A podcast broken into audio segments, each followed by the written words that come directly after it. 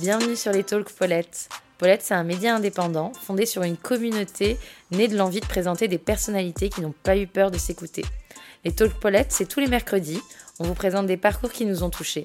Ces stories peuvent résonner en chacun de nous et j'espère nous inviter à s'écouter un peu plus. Cette émission, c'est la vôtre, alors envoyez-nous vos idées en commentaire ou sur Insta. Et si vous kiffez, n'hésitez pas à noter, ça fera découvrir le podcast à plus de gens. La rencontre du jour, c'est Moussa. Il a 32 ans et vient de banlieue parisienne. C'est un entrepreneur, mais surtout, c'est le fondateur de l'association Les Déterminés. Il accompagne les jeunes de banlieue dans l'entrepreneuriat. Une personnalité humble et forte à la fois qui fait tomber tous les préjugés et nous fait réfléchir sur notre capacité à être plus solidaire au quotidien. Bonne écoute.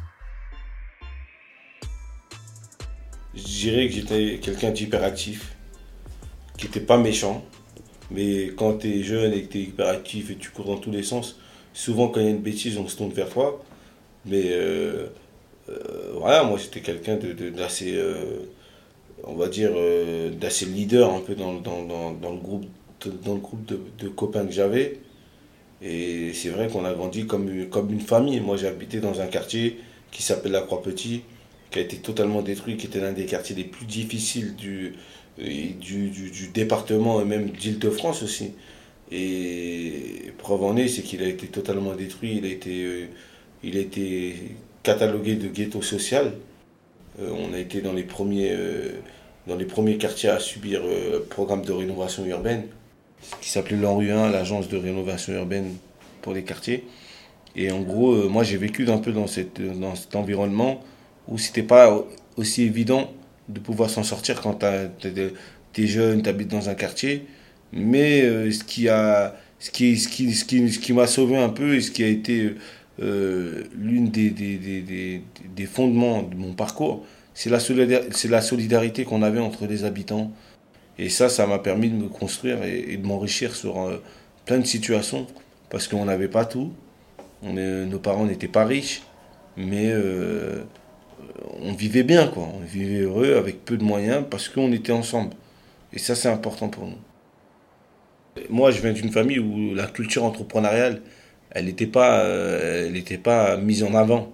C'était pas ça chez nous. Nous, nos parents, ils nous ont poussés à aller à l'école parce qu'il fallait aller à l'école. Eux-mêmes, ils n'avaient jamais fait d'école. Donc, ils sont venus, ils ont tout quitté, ils sont venus ici en France. Ils ont dû tout réapprendre. Euh, ils ont élevé leurs enfants, ils ont fait grandir. Ils nous ont fait grandir avec le peu de moyens qu'ils avaient pour essayer de faire en sorte qu'on s'en sorte. Mais derrière, voilà, ce qu'ils nous disaient, c'est d'être travailler, c'est c'est de faire les choses bien et pas de ramener le problème à la maison. Mais en fait, depuis tout petit, nos parents, ce sont des entrepreneurs sans le savoir. Et nous aussi, on est des entrepreneurs parce que euh, euh, on, se débrouille, quoi. Depuis tout petit, on se débrouille, on, on essaye de trouver des plans à droite, à gauche. Euh, moi, je me rappelle, quand on était plus jeune, on n'avait pas forcément des moyens. Alors, qu'est-ce qu'on faisait toute l'année? On essayait de trouver des trucs à droite, à gauche, qui étaient assez en bon état. Et il y avait il y avait deux brocantes par an on profitait de ces brocantes pour récolter tout ce qu'on avait prévu, tout ce qu'on avait trouvé euh, dans l'année pour pouvoir les vendre. On faisait 200 francs, 300 francs, 400 francs. Et la débrouille, elle était là. Il fallait trouver des solutions et ces solutions, c'était des solutions qu'on trouvait nous-mêmes.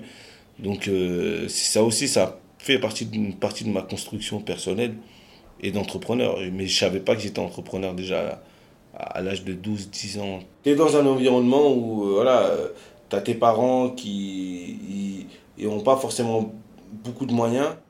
Et nous, en fait, on ne voulait pas alourdir euh, les charges euh, de nos parents pour acheter une paire de baskets, pour acheter un petit pull, un petit survêtement, ou aller manger juste dehors ou aller à la piscine.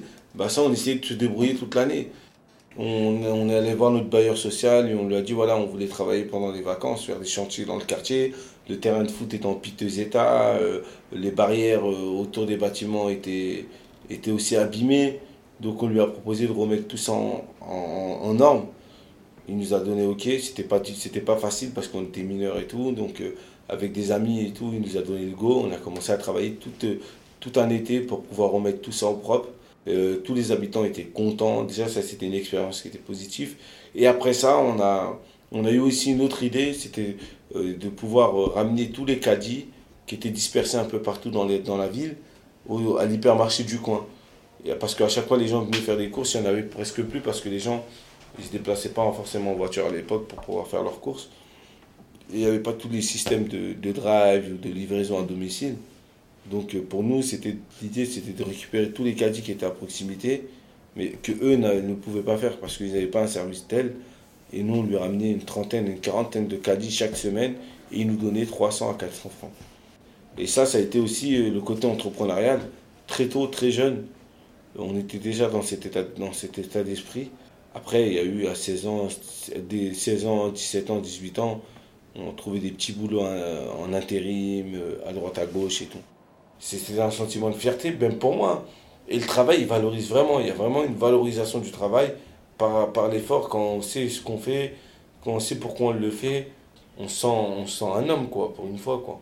En fait, on existait dans notre quartier, mais à l'extérieur du quartier, on n'existait pas. Parce que souvent, quand tu vas dans des milieux, tu as l'impression que tout le monde te regarde, euh, qui sont pas, des milieux qui ne sont pas forcément les tiens, tu as l'impression que tout le monde te regarde, tout le monde t'observe. Mais en fait, les gens, ils s'en foutent, hein. ils font leur vie. Hein. C'est toi, tu te mets des barrières tout seul dans ta tête. Hein.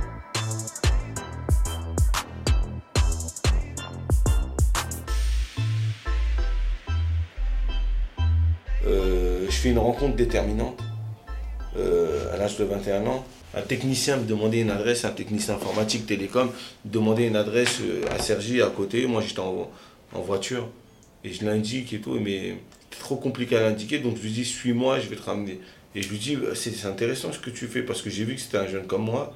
Donc je me suis identifié direct et je lui dis voilà moi je recherche du boulot, est-ce qu'il y a des opportunités, recherche dans ton, dans ton job? Et il me donne le numéro du responsable de l'agence dans laquelle il travaillait. Et de là, je me retrouve avec un rendez-vous euh, trois semaines plus tard euh, dans le 15e rue Le Courbe à 7h du matin. Et finalement, quand je discute avec le responsable de l'agence, il me dit Ouais, merci d'être venu, mais finalement, on ne recherche plus de techniciens, on ne peut plus recruter et tout. Ah, moi, je suis un peu déçu et tout. Je me dis Merde, je suis venu pour rien, vas-y. J'avais donné tant d'espoir à, cet entretien-là. Et après, euh, à la fin de l'entretien, il me dit Ouais, en gros, par contre, est-ce que vous avez une boîte? Il me demande est-ce que j'ai une boîte, une entreprise? Et je lui dis non, j'ai pas d'entreprise. Ben, il me dit essayez de voir euh, si vous avez une société, vous revenez me voir. Et quand il me tend cette perche-là, moi je, je réfléchis, je me dis bon, c'est une opportunité qui est très belle, je ne m'attendais pas du tout à ça, j'étais venu chercher un emploi, qu'est-ce que je fais? Est-ce que j'y vais, est-ce que j'y vais pas? Je ne connais pas l'entrepreneuriat, comment je vais me lancer, je ne sais pas qui est entrepreneur, je ne connais pas d'entrepreneur autour de moi, qui peut m'aider, je me pose mille questions pour pas y aller. Mais j'ai rien à perdre. Autant y aller. Ça marche, tant mieux, ça marche pas. Au moins, je l'ai fait.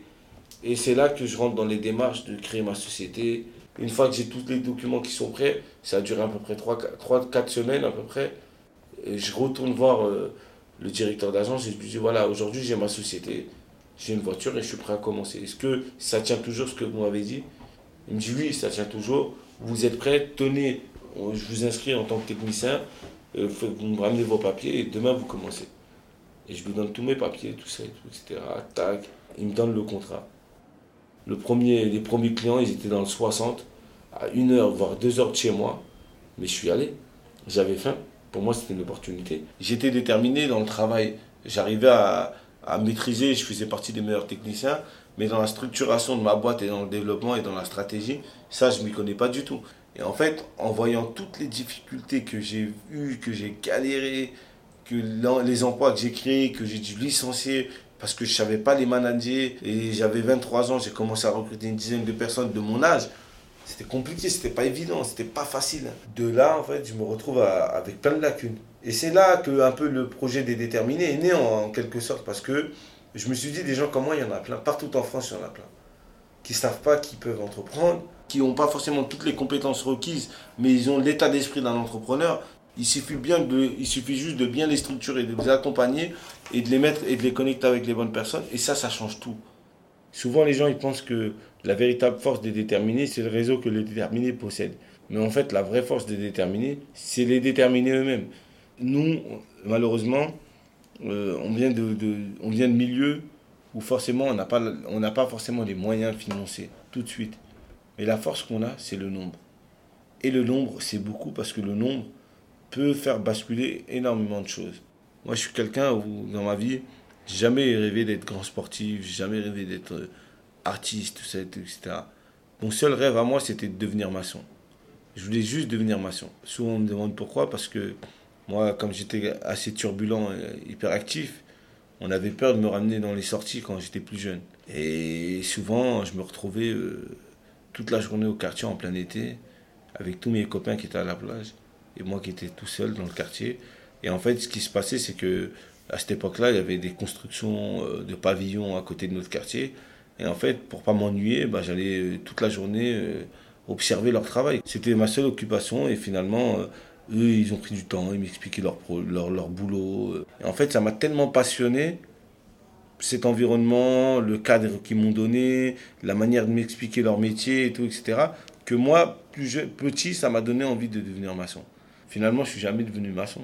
Mais après, euh, dans ce que je fais réellement, que ce soit les déterminés ou mes autres projets, euh, j'ai l'impression d'en être un parce que être maçon, c'est construire.